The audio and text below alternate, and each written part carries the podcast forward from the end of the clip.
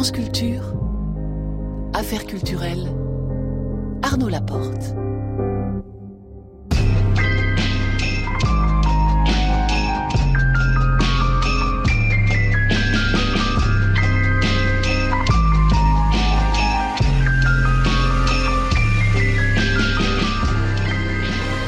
Et ce soir, nous recevons le cinéaste Werner Herzog dont le film Family Romance LLC est sorti sur les écrans mercredi dernier à 19h20. Affaire en cours, Marie Sorbier interrogera le philosophe Paul Audi sur la relation entre art et nouvelles technologies à propos d'une exposition des œuvres de David Hockney, euh, œuvres sur iPad. Et puis à 19h50, affaire à suivre, nous appellerons la philosophe Vinciane Després pour parler avec elle de la première édition de Agir pour le vivant festival qui se tient jusqu'à dimanche à Arles.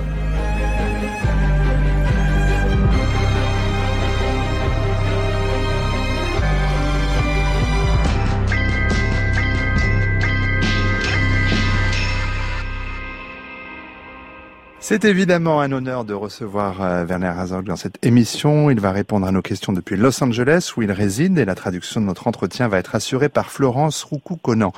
Werner Herzog euh, alterne depuis plus de 50 ans maintenant des films de fiction et des documentaires, même si ces catégories ne sont pas très opérantes dans son cas, de Agir à Salt and Fire, en passant par Nosferatu, Fitzcarraldo, le pays où rêvent les fourmis vertes, ces fictions restent ancrées dans la mémoire des spectateurs, tout comme ces documentaires au pays du silence et de l'obscurité, Grizzlyman ou La grotte des rêves perdus.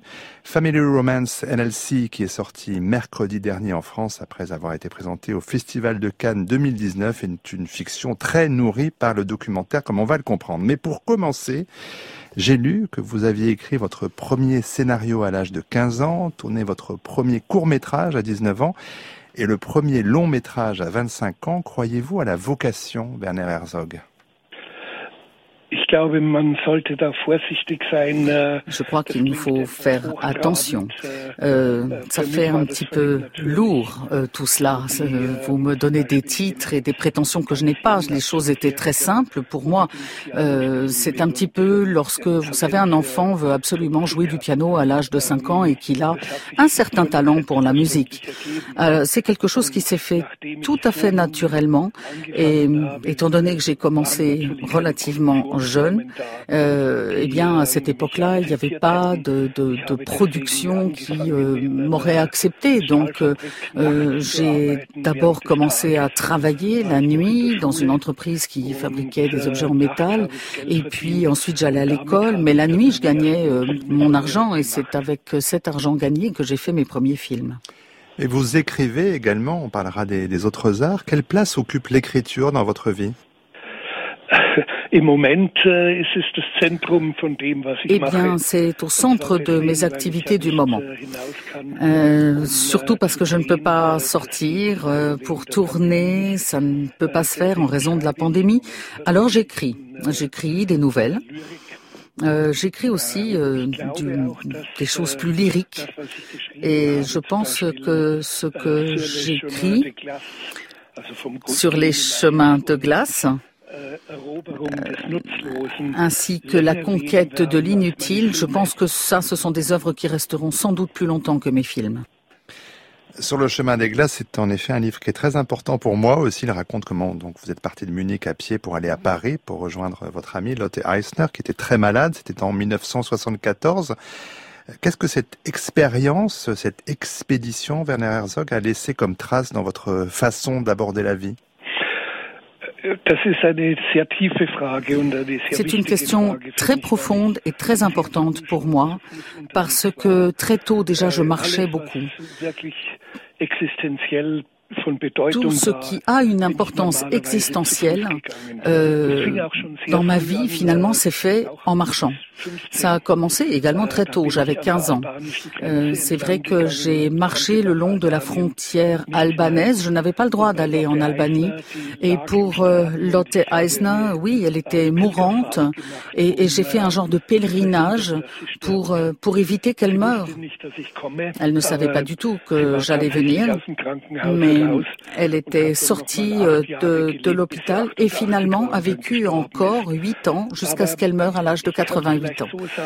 Euh, ce que je peux dire, c'est que les expériences de ma vie réelle, euh, eh bien, on trouve leur jeunesse dans la marche, à pied. C'est tout ce que j'ai fait à pied. Euh, je trouve que le monde euh, s'ouvre beaucoup mieux de cette manière-là. Ça s'explique beaucoup mieux euh, à la personne qui marche. The world reveals itself to those who go by foot. Est-ce qu'on peut atteindre l'extase par la marche? Kann man eine Art Ekstase äh, erreichen, wenn man zu Fuß geht? Äh, ja, es gibt Momente, wo äh, das zu Fuß gehen Il, y a des moments où marcher disparaît, ça devient un procédé extatique. C'est c'est un petit peu comme un comme un rêve.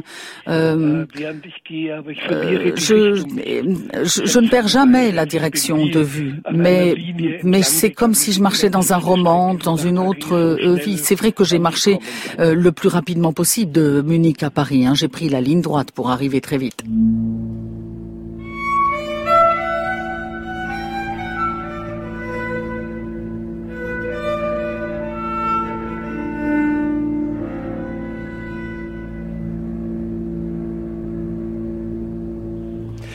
Est-ce qu'il y a, Werner Herzog, d'autres formes d'art que vous auriez voulu pratiquer? Ähm, Kunstform. Ja, ich war gut im Zeichnen, aber ich. Oui, alors j'étais bon en dessin. Äh. Mais j'aurais aimé faire des mathématiques. Alors, euh, tout d'abord, je voulais devenir un athlète. Je voulais sauter à ski euh, et je voulais devenir champion du monde. Bon, alors je sais que parce qu'évidemment, comme j'habitais euh, proche des montagnes, tous les jeunes garçons rêvaient de cela. et si j'avais commencé suffisamment tôt, à l'âge de 5, 6 ou 7 ans, de faire des mathématiques, eh bien, je pense que je serais devenu mathématicien. Oui, mais dans la pratique du saut à ski, il y avait le, danger de mort, et ça, vous en avez parlé notamment dans, euh, dans vos films. il y avait un ami proche qui a été lui-même blessé. Euh, la confrontation avec le danger, euh, ça a provoqué quoi en vous? Ähm, Ich bin ja tatsächlich auf Schienen über Schanzen Mais j'ai fait, euh, enfin j'ai fait du saut, euh, et c'est vrai qu'à l'époque c'était très dangereux. Alors bien sûr pour des tas de raisons techniques, maintenant c'est moins dangereux. Mais cette passion a cessé le jour où mon meilleur ami a connu cet accident presque mortel. Il a, il a été dans le coma pendant trois semaines, mais il s'est réveillé et il a survécu. Mais là, il était évident que non, je ne deviendrai certainement pas euh, champion du monde de saut à ski. Je l'ai dit, Werner Herzog, vous avez réalisé pratiquement autant de documentaires que de films de fiction, euh, même si on, va parler de ce distinguo. Il y a une quinzaine d'années, euh, du milieu des années 70 à la fin des années 80, où vous avez privilégié la fiction. Qu'est-ce qui vous a fait revenir au documentaire? Äh, Alors il y a des raisons différentes. Quelquefois, le financement était plus facile. Little Dieter, Petit Dieter doit voler est un film documentaire hein, et plus tard d'ailleurs ça a été transformé en fiction avec Christian Bale dans le rôle titre de Dieter. Euh, et en fait, euh, ça s'appelle Rescue Dawn et je ne pourrais même pas vous le dire en allemand. Euh, mais donc, donc au départ, il y avait effectivement un film, mais que je ne pouvais pas financer. Donc c'était déjà une fiction, mais on s'est dit, on va d'abord commencer par un film documentaire. Ça sera plus simple, mais qui, et qui sera influencé par un, par un long métrage, donc euh, fiction, mais qui ne sera pas vraiment tourné. Et vous savez, au bout d'un moment, je mélange les catégories. Hein. Je, je, je, je n'invente pas les films documentaires. Je, m'inspire de quelque chose. En fait, je ne fais même quand je, même quand je fais des films documentaires, je ne fais que des choses que l'on fait dans la fiction.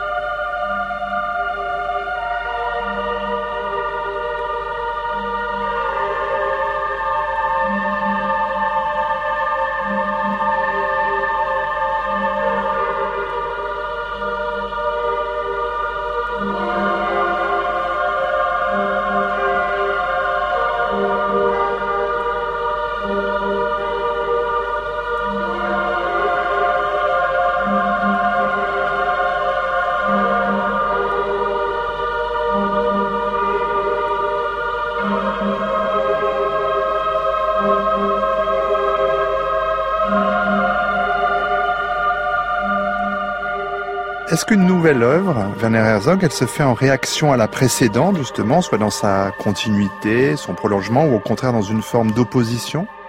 Nein, das, äh, das würde ja Non. so aussehen, als würde ich Ben, alles planen. non, on aurait l'impression que j'ai tout prévu et planifié. Non, non, je ne fais que ce qui Ähm, vient à ma rencontre avec une forte véhémence. Vous voyez Alors, euh, par exemple, je me réveille le matin, ou vous, par exemple, vous allez dans votre cuisine, vous entendez des bruits et vous tombez nez à nez avec cinq euh, individus que vous ne connaissez pas. Alors, il va quand même d'abord un petit peu voir ce qui va se passer. Vous ne l'avez pas prévu. C'est-à-dire que la véhémence, cette passion est toujours là et c'est elle qui va déclencher ce que je vais faire.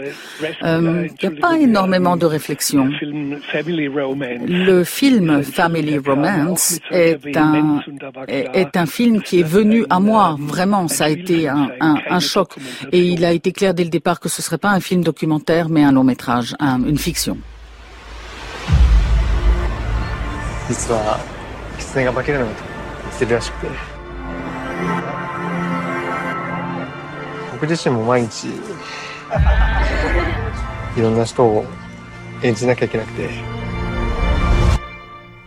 まず私の会社ファミリーロマンスなんですけど Concernant euh, Family Romance LLC, c'est un article donc euh, qui a déclenché votre euh, désir de film. Il y était question de cette entreprise bien réelle, Family Romance, une société de location de proches, qui est un business euh, florissant au Japon. Mais qu'est-ce qui fait que Werner Herzog, tout de suite pour vous, donc c'est une évidence, comme vous le disiez, qu'est-ce qui fait que vous vous dites, il faut en faire un film Das war sofort klar. Äh, Das ist so groß Et- et- so wichtig. il a, ça a été clair dès le départ. C'est, c'est tellement important euh, qui- qui- qu'il a fallu que je, je démarre. Euh, c'est un article qui a été trouvé par un de mes anciens élèves de la Rogue Film School, donc l'ancienne euh, école de euh, cinéma que j'ai fondée. Et, et, et moi, je lui ai tout de suite dit, mais tu dois faire ce film. Il m'a montré l'article, mais puis il n'a pas osé vraiment. Alors, alors je me suis dit, bon, bah, si tu ne le fais pas, alors je vais le faire. Et en l'espace de trois mois, ou trois mois plus tard, j'ai commencé à tourner avec beaucoup, beaucoup euh, d'intensité, beaucoup de travail, mais sans équipe. J'étais mon propre caméraman. Euh, je n'avais pas non plus de financement.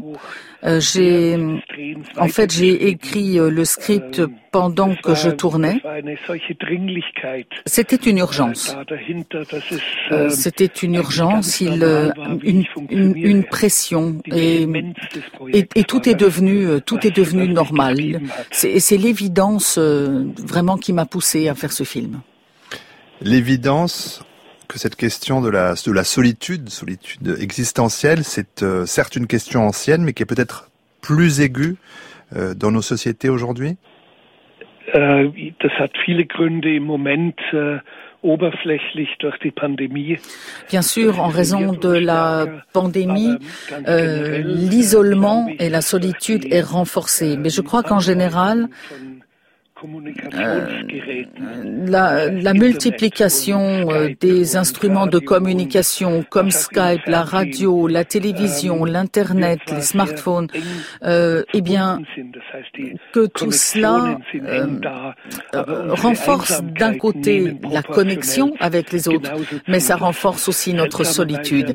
De manière proportionnelle, c'est assez étrange, mais il y a déjà 40 ans, dans les années 80, je disais, plus il y aura euh, de moyens de communication, plus euh, nous serons seuls.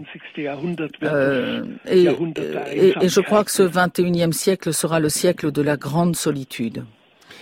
Et pour continuer sur Family Romance NLC, ce qui est intéressant, Werner Herzog, c'est que vous avez choisi de faire une fiction sur un phénomène bien réel qui crée de la fiction. Est-ce que c'est une fiction au carré?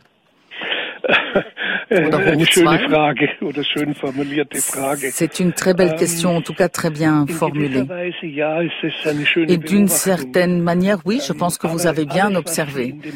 Euh, mais tout ce que vous voyez dans le film a été inventé, sauf, allez, on va dire 5 à 10% euh, qui vraiment se basent sur des événements qui se sont déroulés de cette manière-là. C'est-à-dire, dans ce cas-là, euh, 5, 5% sont des vraiment reprises euh, très fidèles de ce qui s'est passé. Tout le reste a été inventé par moi. Tout ce qui se passe, toutes les séquences, euh, les, les personnages ont vraiment été inventés par moi.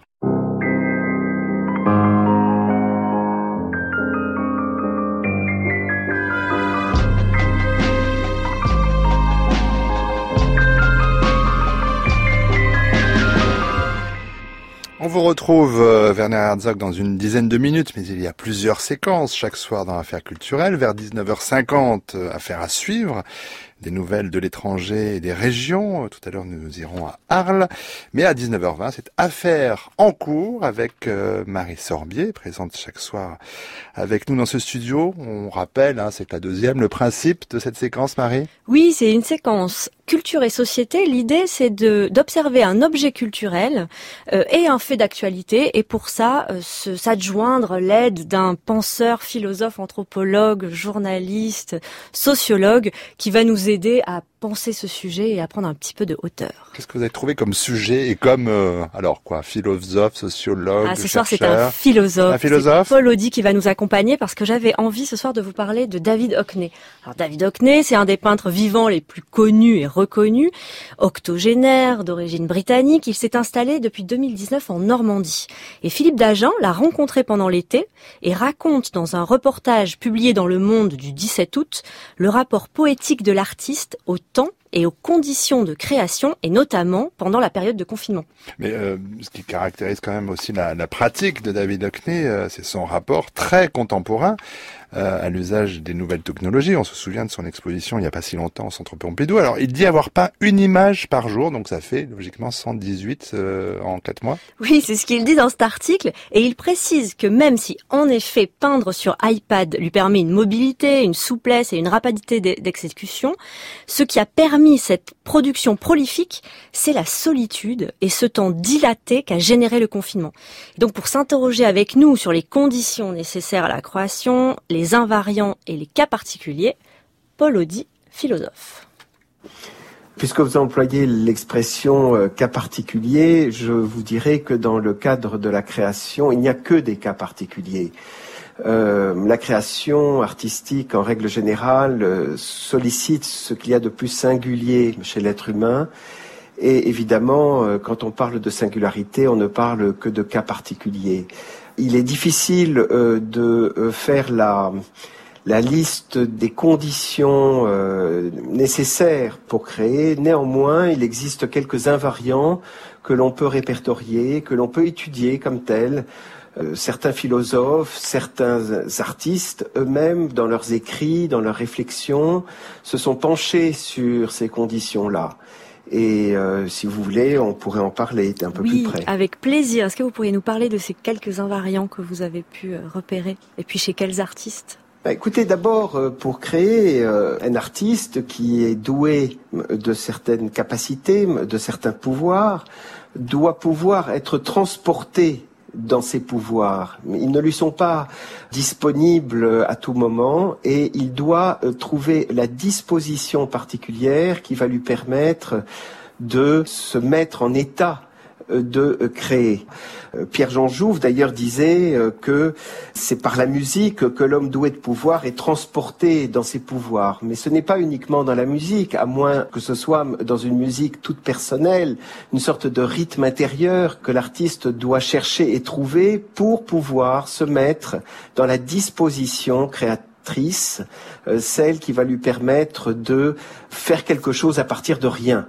Et souvent, euh, précisément parce qu'il s'agit euh, de faire place nette, si vous voulez, pour faire surgir quelque chose, euh, pour commencer quelque chose de tout à fait nouveau, ben, il faut pouvoir souvent faire le vide. Et j'imagine que dans les conditions de confinement qu'on a connues il y a quelques mois, certains artistes ont pu trouver l'atmosphère suffisante pour se concentrer et pour renouer avec une solitude qui est nécessaire pour pouvoir créer. Est-ce qu'on peut dire que la, solitude est un invariant des conditions créatrices chez l'artiste? La solitude euh, au sens où elle est, elle est facteur de concentration, quelque chose qui est le contraire de toute distraction possible. Oui, euh, la solitude, oui. Le confinement euh, n'a pas forcément euh, provoqué de la solitude, il a plutôt provoqué de l'isolement ou de l'essolement, mais je dirais que la solitude n'est pas quelque chose qui est accidentel dans la vie d'un créateur. La solitude est consubstantielle à la vie de la création. Elle n'est pas provoquée par des événements extérieurs, elle accompagne le créateur tout au long de sa création, elle, elle fait corps avec son être. Alors sans doute le confinement, euh, pour certains, a réveillé euh, cette solitude fondamentale et a permis à certains artistes d'écrire, de créer, de composer dans des conditions où le monde extérieur, ou l'infraction du monde extérieur à l'intérieur de la sphère privée était en quelque sorte maintenue à distance. Ce qui est très beau, je trouve, dans, dans l'article d'Ocné, ce qu'on comprend bien quand il explique, c'est que c'est non seulement la solitude, en tout cas la non-perméabilité avec euh, le reste du monde, et aussi le temps long. Je trouve ça assez beau quand il explique que finalement peut-être c'est la première fois dans sa vie et puis dans la vie de son entourage qu'il va voir le printemps du début à la fin. Et ce temps long, justement, d'avoir du temps devant soi, est-ce que ça aussi, on pourrait dire que ça fait partie des, des invariants de, de, de l'activité artistique? Euh, il est difficile de le dire. Cela dépend en fait euh, du projet qui est celui de l'artiste.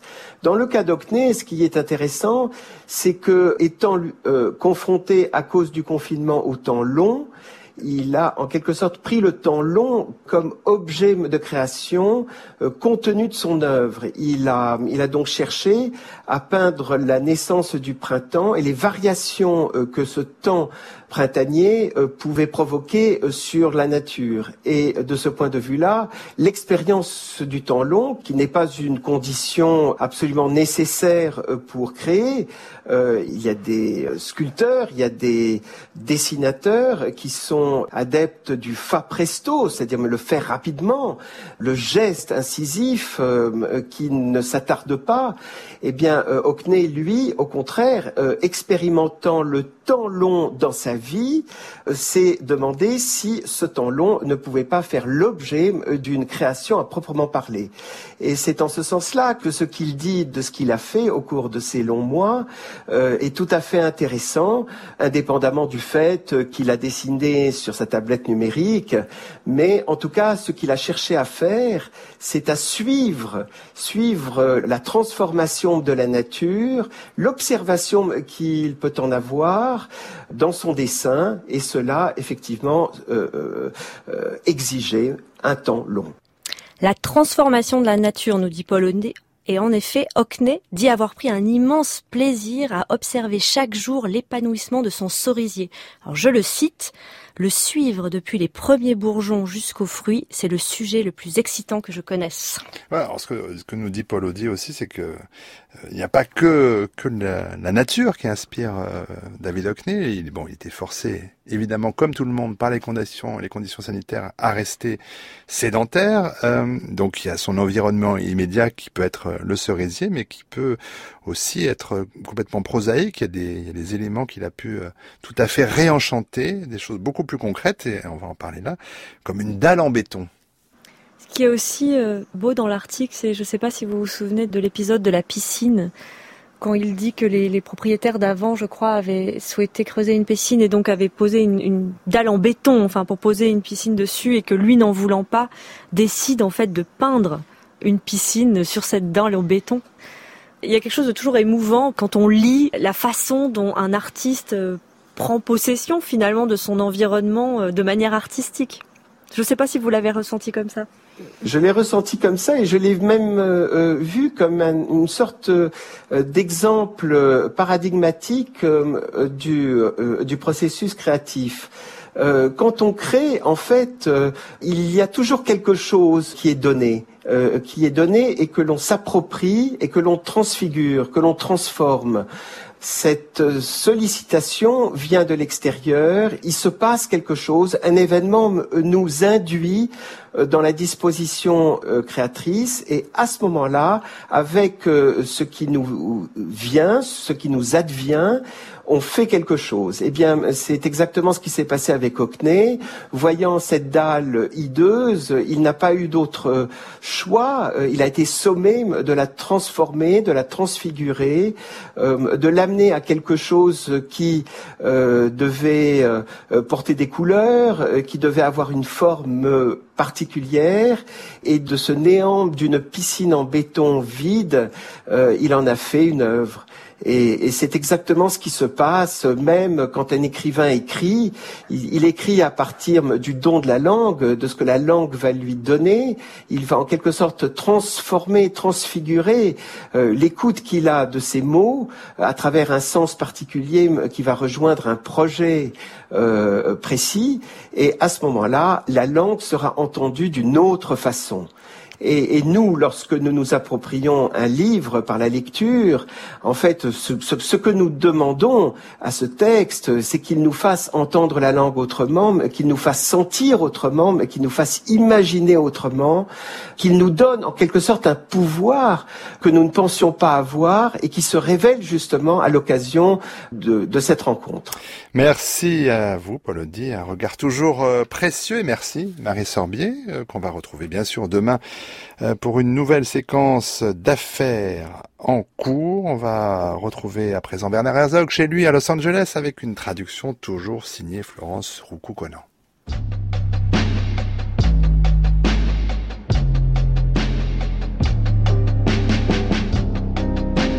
France Culture, Affaires culturelles, Arnaud Laporte. Werner Herzog, la fiction et le documentaire euh, est-ce qu'ils permettent un rapport différent à la vérité ou est-ce qu'ils sont deux moyens différents d'accéder à la vérité? Ähm, Das Problem ist, dass niemand von uns Wahrheit mais, mais, personne d'entre nous ne peut définir la vérité. Euh, mais nous savons bien de quoi nous ähm, parlons. Je crois, je crois qu'au cinéma, il n'y a qu'un chemin d'accès, un seul euh, et qui n'est pas forcément lié à des faits. Les faits ne produisent pas la vérité. C'est sans doute, euh, c'est sans doute l'erreur que l'on fait en lien avec ce qu'on appelle le cinéma vérité. Mais je pense que grâce à l'imagination, grâce à la poésie, à l'invention, il est, il est possible d'atteindre l'extase, euh, comme, comme par exemple l'extase qui était connue par les mystiques au, Moyen Âge, par exemple. Et il y a des exemples merveilleux qui ne correspondent absolument pas à des faits et qui néanmoins permettent un accès profond à, la vérité. Si vous regardez sur un tableau de, Michel-Ange le, le, visage de Jésus sur sa croix, c'est effectivement un visage d'un homme torturé qui a 33 ans. Si vous regardez le visage de la mère, on voit déjà le manque, on voit la souffrance, mais le manque de la mère. Euh, Michel-Ange n'a jamais voulu nous tromper. Il ne nous a pas donné des fake news. Il a, il a voulu que nous touchions à la vérité profonde grâce à son art. Et c'est un petit peu de cette manière-là que j'avance également dans, dans, dans les films que je fais se pose la question de la, de la forme de, de, chacune des œuvres, puisque vos films sont euh, bon, très nombreux, mais aussi très différents, euh, Werner Herzog, au fil du temps. Euh, comment est-ce que se trouve la forme? Alors ici, pour Family Romance LLC, c'est une équipe très réduite. Il y a une nécessité, mais c'est un choix. Comment vous faites ces choix-là de forme? Ähm, Ich sehe einen Film eigentlich wie andere Menschen je regarde, le, je vois le film euh, comme d'autres personnes, des spectateurs, voient un film terminé sur un écran. Et donc j'essaye de m'en approcher. Euh, la substance du film, le contenu, va dicter la forme. Et mais pour moi, c'est pas c'est pas quelque chose de grave. Ça se fait naturellement. Et la décision euh, de faire, par exemple exemple, un long métrage, enfin une œuvre de fiction euh, a toujours été correcte, de faire un documentaire a aussi toujours été correct. C'est pas quelque chose qui me pose de problème. Je ne réfléchis pas très longtemps. Formellement, on peut dire quand même que la musique a, souvent une place importante euh, dans votre œuvre, Werner Herzog. Dans ce nouveau film, on retrouve notamment le Notturno de Schubert que vous aviez déjà utilisé dans Écho d'un sombre empire, mais il y a aussi une musique de Ernst Reichseger. Comment est-ce que vous choisissez les musiques et leur place dans le film? Äh, je crois que je travaille euh, sans doute beaucoup plus intensément äh, avec la musique que tous les autres euh, metteurs en scène que je connais. Je crois que ça a toujours été comme cela. Euh, Florian Frickel, par exemple, est euh, un, un, un, une personne que euh, que j'ai chérie longtemps. Euh, Ernst Reisiger, des Pays-Bas, avec lequel je travaille depuis maintenant un moment. Ça fait huit ou neuf collaborations euh, à l'heure actuelle. Et, et, et, et le, le, Nocturne de Schubert arrive un petit peu plus tard. Il est complètement transformé. Il est, on, on l'a réapproprié. Ce n'est plus cette espèce de pseudo-romantisme qu'on a ici, mais ça devient quelque chose de presque authentique. Enfin, et c'est là où, euh, avec euh, Ernst Reisiger, on est vraiment sur la même longueur d'onde.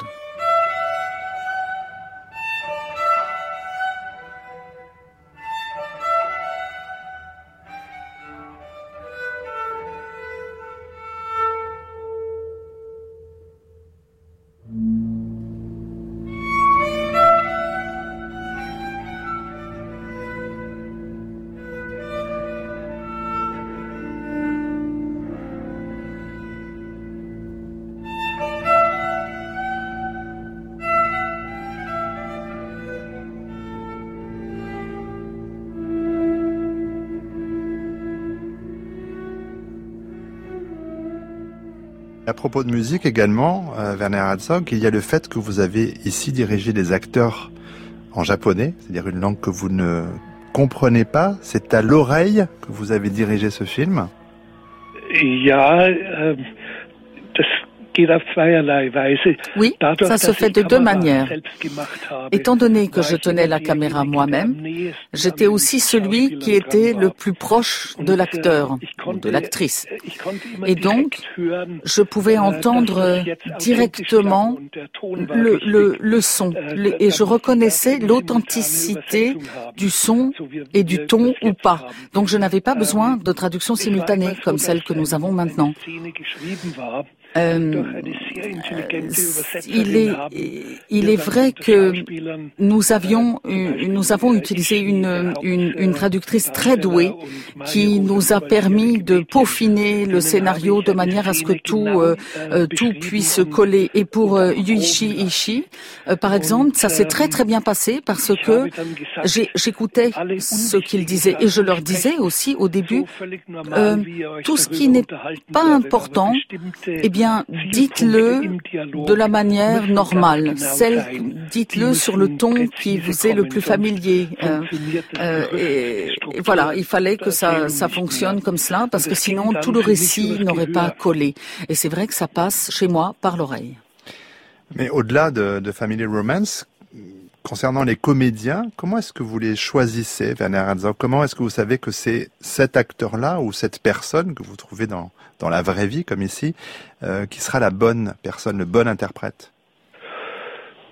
Casting äh, ist eine essentielle Qualität, die Sie haben le, les, les, les, le casting est essentiel. Et quand vous êtes metteur en scène, vous devez aussi faire ce travail-là. Et si, euh, si vous n'avez pas le talent qui va avec le choix des comédiens, alors vous n'aurez pas le talent pour faire un film. Euh, il est vrai que j'ai choisi les acteurs dans, parmi les acteurs et les agents, il y en a 2000 hein, qui sont employés dans cette entreprise qui s'appelle Family Romance. Et j'ai, parmi ces 2000 personnes, j'ai effectivement souhaité choisir euh, mes, mes interprètes. Yuichi Ishii m'a aidé, je dois dire. Euh, bien sûr, c'était aussi, euh, ça faisait partie du contrat euh, avec lui, et euh, il me donnait, par exemple, euh, des, des mots. Il, il leur donnait des, des dialogues aux autres interprètes. Il, il, a, enfin, il a été tellement excellent qu'à un moment donné, au cours du, du, du, choix et du casting, je me suis retournée vers lui et je lui ai dit mais c'est vous, euh, mon acteur principal. Et, et, ce qui est extraordinaire, c'est de se dire quand même que cet homme-là est aussi dirige cette société et c'est l'acteur principal du film. Mais est-ce que vous dirigez euh, différemment Yuichi Ishii, euh, donc il joue son son propre rôle de patron de Family Romance. Euh, est-ce que c'est différent de la façon dont vous dirigiez, pour prendre un, cas extrême, Klaus Kinski? Est-ce que chaque interprète, selon le projet, doit être dirigé de façon particulière?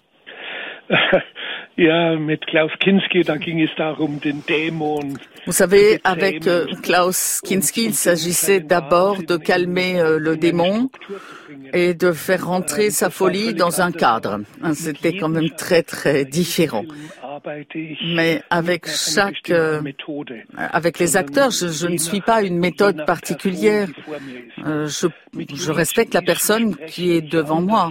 Avec Yuichi Ishii, évidemment, j'ai parlé différemment qu'avec la jeune fille de 12 ans, qui, euh, ou euh, dans un film avec Claudia Cardinal, eh bien, je vais parler différemment euh, qu'avec son partenaire masculin. Et dans ce cas, c'était Klaus Kinski, ou avec Christian Bale aussi. Je parle différemment euh, qu'avec les autres. Mais c'est, totalement naturel. Wenn ich agiere will, dass die Vögel tot von den Bäumen fallen, dann fallen die Vögel tot von den Bäumen herunter. Ich bin der Zorn Gottes. Die Erde, über die ich gehe, sieht mich und bebt.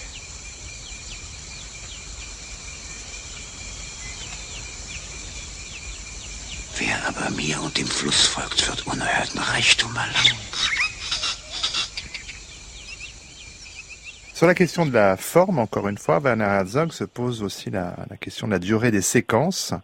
Il y en a une, par exemple, au milieu de, de ce nouveau film où Yoichi regarde des poissons robots dans un aquarium. C'est une séquence de pure contemplation qui est assez longue. Comment est-ce que vous avez déterminé la durée de cette séquence au montage? Il y a plusieurs raisons. Euh, tout d'abord, j'étais emballé par les poissons robots et j'ai voulu les montrer longtemps. Et d'ailleurs, Yoichi Ishii était également emballé et passionné. Et je me suis dit, ah tiens, peut-être que les spectateurs vont aimer aussi. Mais je crois que ce, ce qui est important, c'est de ne pas toujours trop se cramponner au, au, flux du récit. Il y a aussi un récit qui se crée peut-être dans euh, l'esprit du spectateur.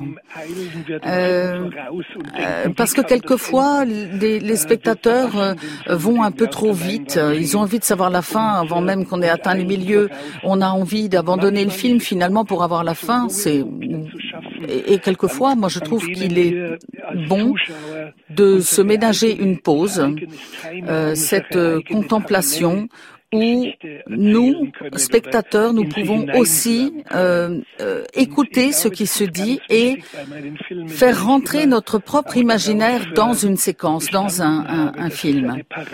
Euh, c'est presque une histoire en parallèle, c'est un récit en parallèle, invisible, qui n'est pas sur l'écran, mais qui se fait et qui se déroule dans l'esprit du spectateur. Mais alors comment est-ce que comment est-ce qu'on peut savoir qu'une œuvre est achevée, que le montage est bon, qu'il ne faut plus y toucher, que le mixage est bon? Comment est-ce que vous le savez, Werner Herzog? Das meiste ergibt sich beim. La euh, plupart du temps, on le sait en cours de tournage.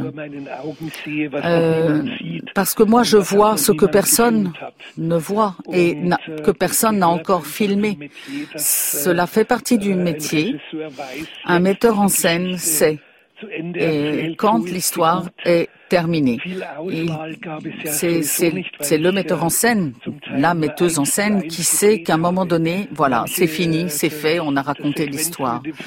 Euh, c'est pour cela d'ailleurs que les séquences n'ont jamais été euh, doublées. Vous savez que euh, je n'avais pas, je n'avais pas le droit de, de filmer. J'avais pas d'autorisation. Par exemple, pour le train à grande vitesse, je savais parfaitement bien que si je tournais officiellement, euh, je serais arrêté. Alors, je ne pouvais pas me permettre de doubler les prises et de me perdre un petit peu dans, dans les prises. Et donc voilà, à chaque fois, il n'y a eu qu'une seule prise. Et à un moment donné, j'ai su aussi que le film était fini. Il y a maintenant 50 euh, ans de cinéma derrière vous, Fernand Herzog, plus de 50 ans de, réalisation. Qu'est-ce qui fait, euh, au fond, qu'il y a une, nouvelle œuvre après la précédente? Est-ce que vous imaginez ne plus réaliser de film un jour? Ja, sicher, wenn äh, ich werde vom Drehort wahrscheinlich äh, je, crois qu'on m'emmènera, comme on dit si bien, les pieds devant, sans doute un jour d'un set de tournage.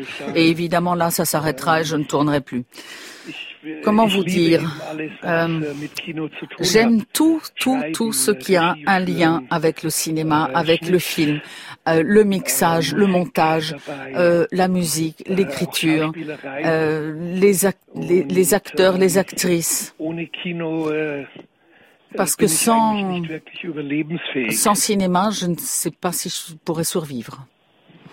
Euh, cela étant, on n'en a pas parlé, Werner Herzog, mais vous avez aussi euh, mis en scène de nombreux opéras. Euh, est-ce que ça vous a apporté un, plaisir particulier dans ce travail qui est quand même plein de contraintes, celui de la mise en scène d'opéra?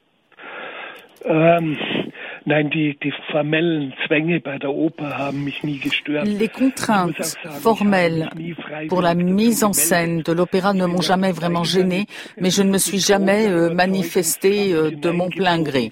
La plupart du temps, on a toujours essayé de, de, de me tirer. Vous voyez, on m'agrippait aux cheveux, aux pieds et on essayait de m'entraîner. Mais à partir du moment où j'ai commencé à travailler avec la musique, ça a été un travail merveilleux. Et, et en plus, je me suis sentie très sûre. Euh, alors que je n'étais avant la première, je n'étais jamais allé, euh, je n'étais jamais allé voir un opéra à l'opéra, et d'ailleurs toujours pas. Euh, et pourtant, dès le départ, je me suis sentie bien et je me suis sentie légitime à mettre en scène des opéras. J'évoque encore un, un, autre aspect, Werner Herzog, mais que vous avez, vous avez cité. Vous avez fondé une école de cinéma. Qu'est-ce que vous pensez qu'on puisse apprendre dans une école? Euh, über Filme das einzige, weil es angekündigt ist, äh, La seule chose que j'enseigne, en fait, äh, ce sont deux choses. Euh, ähm, äh, comment, par exemple, ouvrir une serrure et comment falsifier euh, des films documentaires, ou en gros comment tourner sans avoir d'autorisation?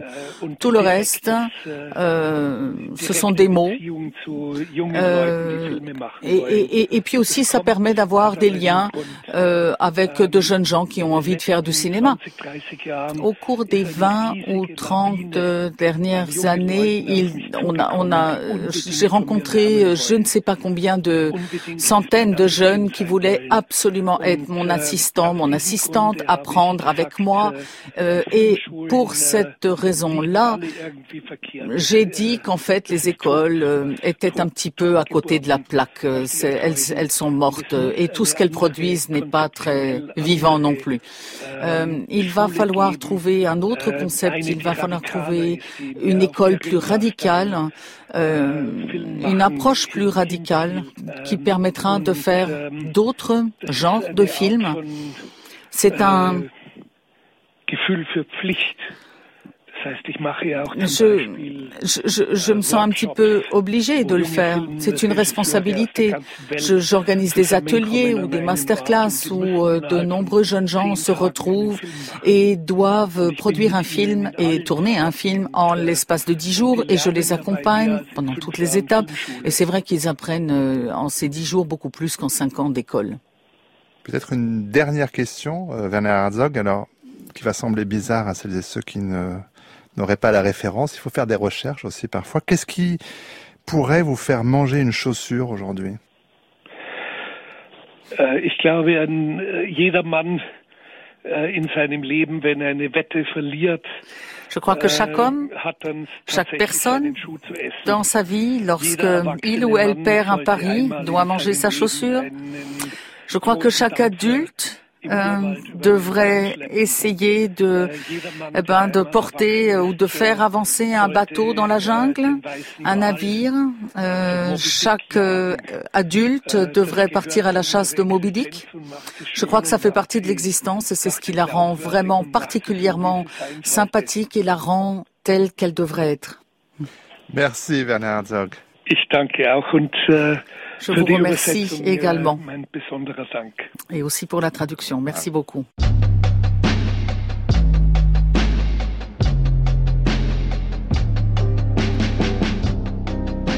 France Culture, Affaires culturelles, Arnaud Laporte. On quitte Los Angeles, euh, mais chaque soir à cette heure-ci, on quitte de toute façon ce studio, on sort de Paris, euh, c'est ce qu'on fait donc tous les soirs en région ou à l'étranger. Destination ce soir Arles pour euh, Agir pour le vivant. C'est un festival qui se tient jusqu'au 30 août. Un festival euh, organisé à l'initiative de Françoise Nissen, Jean-Paul Capitani et Anne-Sylvie Bammel des éditions Actes Sud. Agir pour le vivant, euh, qui propose une semaine de conférences, ça a commencé hier, des conférences, des débats, des expositions, des projections pour, comme on l'aura compris, remettre le vivant au cœur des débats, venir à la rencontre de celles et ceux qui imaginent le monde de demain. Ce soir, dans un peu plus d'une heure, hein, de 21h à 23h, une rencontre, débat, lecture, projection autour du thème Réensauvager l'humanité avec euh, de nombreux intervenantes et intervenants, parmi lesquels la philosophe Vinciane Després, euh, spécialiste en éthologie, elle s'intéresse aux intelligences animales, elle nous propose, grâce euh, à ses travaux, de mieux vivre avec nos voisins non humains. Vinciane Després, qui est l'auteur de nombreux livres sur la question animale, parmi lesquels, plus récemment, c'était en 2019, me semble-t-il, Habiter en oiseau aux éditions Actes Sud. Euh, vous dites, euh, Vincent Després, travailler en solitaire, mais avoir besoin de sentir un collectif de pensée autour de vous.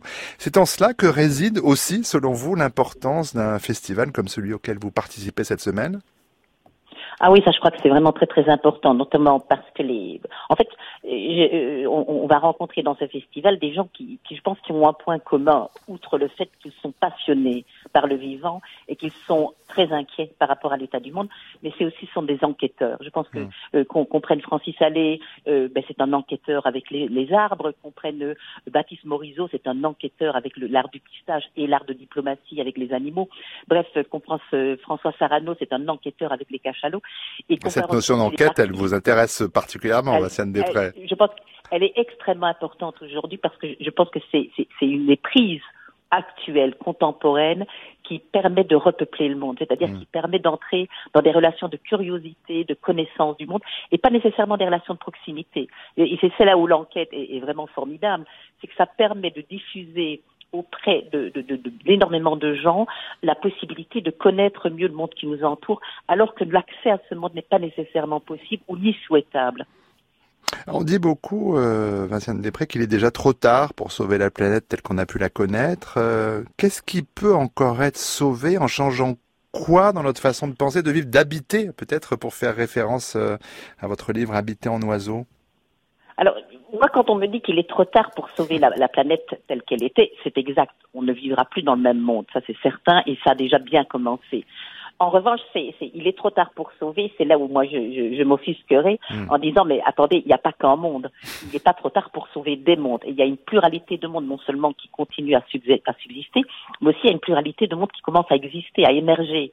Euh, je veux dire, il y a plein d'initiatives un peu partout euh, en France et dans le monde, euh, où on voit des gens réhabiter la terre, refaire des projets, euh, vivre. Alors je vais parler comme Ad Matzing, essayer de, de, de, revivre de manière vivable et même parfois joyeuse dans les ruines. Et, et, ça, je pense que c'est ça qui est important. Et ce sont toutes ces initiatives. Nicolas Truand qui a fait par exemple la semaine dernière dans Le Monde une très belle enquête sur les, ce qu'il appelle les oasis c'est-à-dire mm. des lieux justement où on essaye de réhabiter. Et donc euh, c'est plutôt de ce côté-là que je, je, m'orienterai pour répondre non pas de manière générale, parce que je peux le faire que de manière générale ici, mais je dirais tiens, euh, intéressons-nous à tous ces lieux qui sont en train de nous apprendre quantité de choses sur la manière de réhabiter le monde. Mm. Comment est-ce que vous entendez l'intitulé de cette soirée qui débutera donc dans un peu plus d'une heure, réensauvager l'humanité, Vinciane Després? Alors euh, là, c'est il y, a plein de significations. je pense que, oui. Et alors, je pense qu'en fait, y a un des, un des soucis qu'on a, c'est qu'on on apprend à se passer du concept de nature. Alors, les travaux de mm. Philippe Descola, les travaux de Bruno Latour, et aussi parce que c'est bon, qu'est-ce qu'on fait avec avec ceux qui, qui justement se sont passés historiquement et culturellement du concept de nature. Et donc, le concept de nature n'est peut-être plus un concept approprié pour essayer de faire ce qu'on fait ou de penser ou d'enquêter de la manière dont on le fait. Et je pense que Rayon Sauvager, c'était une façon d'utiliser de, une métaphore euh, qui, on, essaye de, retrouver des vocabulaires qui permettent de repenser, euh, de repenser la façon d'habiter, d'habiter avec d'autres êtres, de, renouer euh, pour certains, il s'agira de renouer, pour d'autres, hmm. il s'agira de découvrir avec des, des, des non-humains. Voilà. Et des, moi, j'aime mieux dire aussi des plus qu'humains ou des autres qu'humains. Et rien sauvager, je crois que c'est vraiment. Alors, ça peut faire aussi référence à certains à certains projets qui, qui veulent rendre, euh, d'une certaine manière, ce qu'on appelait la nature, euh, ben, la, la, la, possibilité de se développer hmm. euh, de manière quasi sans nous. mais, mais, mais ça ne se limite pas à ça, et tout le monde n'est pas d'accord nécessairement avec ce genre de projet, bien qu'il soit hyper, hyper intéressant. Mais rien sauvager, je crois que c'est aussi se mettre dans un autre rapport qui est un rapport euh, humain, euh, assumant d'une certaine manière le compagnonnage avec des, des non-humains et un compagnonnage passionné et passionnant. Dans ce compagnonnage, Vincent Després, euh, on a beaucoup parlé pendant le, la période du confinement du fait qu'on entendait les oiseaux dans les villes. Euh, vous êtes exprimé évidemment euh, à ce sujet, vous avez écrit déjà dessus, mais comment est-ce que vous pensez que les oiseaux ont vécu le déconfinement, eux? Alors je crains que ce n'ait pas été un très drôle de moment pour eux. Ils ont dû être déçus, je dirais. Parce que moi, j'avais proposé que les, j'avais dit, mais tiens, les oiseaux se sont quand même mis sous la protection du virus finalement, puisqu'ils ont chanté tellement mieux, tellement.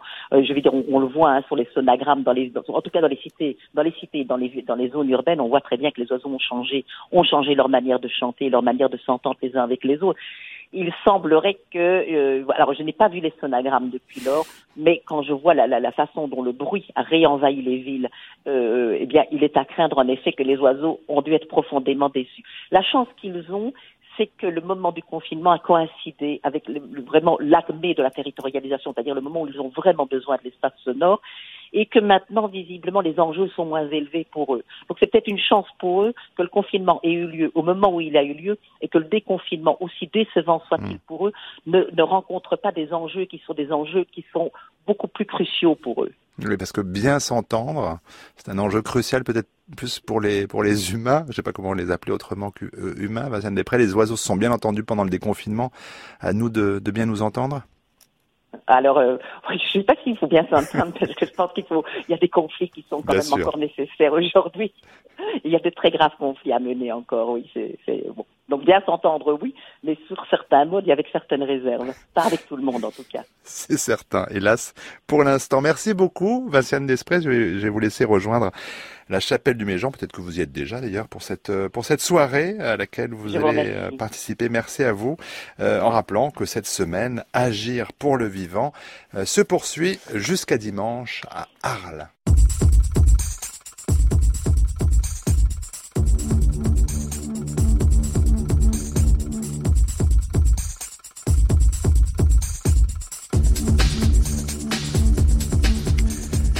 Merci Werner Herzog d'avoir été notre invité et merci à Florence Roucouconan pour son travail d'interprète 5 étoiles. Affaires culturelles, c'est une émission rendue possible grâce à Isatou Andoy.